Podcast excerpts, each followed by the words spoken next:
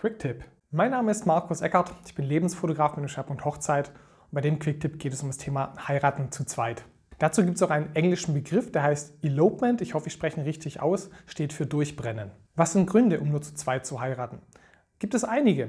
Zum Beispiel entweder das Budget oder schwierige Familienverhältnisse, spontan oder weil du eben nur zu zweit heiraten willst. Dann ist das so. Oder zu dritt, zu viert, je nachdem, mit Kindern.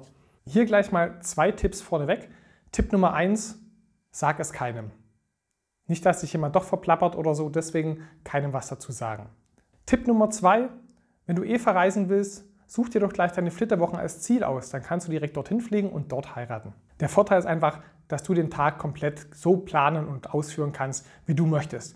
Du musst keine Rücksicht nehmen, hat jeder Gast was zu trinken, ähm, sind alle versorgt, wird keinem langweilig. Nein, du guckst nur nach dir und deinem Partner bzw. deiner Partnerin. Ganz wichtig ist dabei trotzdem ein guter Fotograf.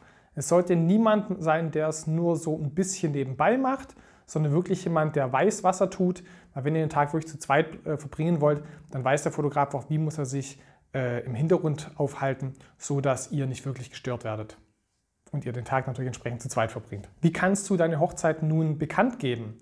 Da gibt es schlussendlich mehrere Möglichkeiten. Entweder du schickst eine Karte von dem Land, in das du reist, wobei da die Frage ist, wann kommt die Karte an? Oder alternativ, du nutzt die moderne Technik, machst ein Video und schickst dieses Video an deine Bekannten, Verwandten, Freunde.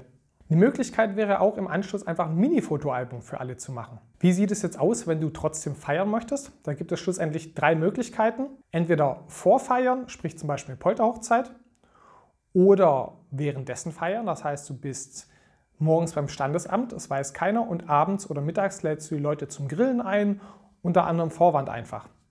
Und die dritte Möglichkeit ist natürlich, dass du nachfeierst. Ich hoffe, der Tipp hat dir weitergeholfen. Wenn du mehr Tipps haben willst, schreib mich einfach an. Ich freue mich drauf.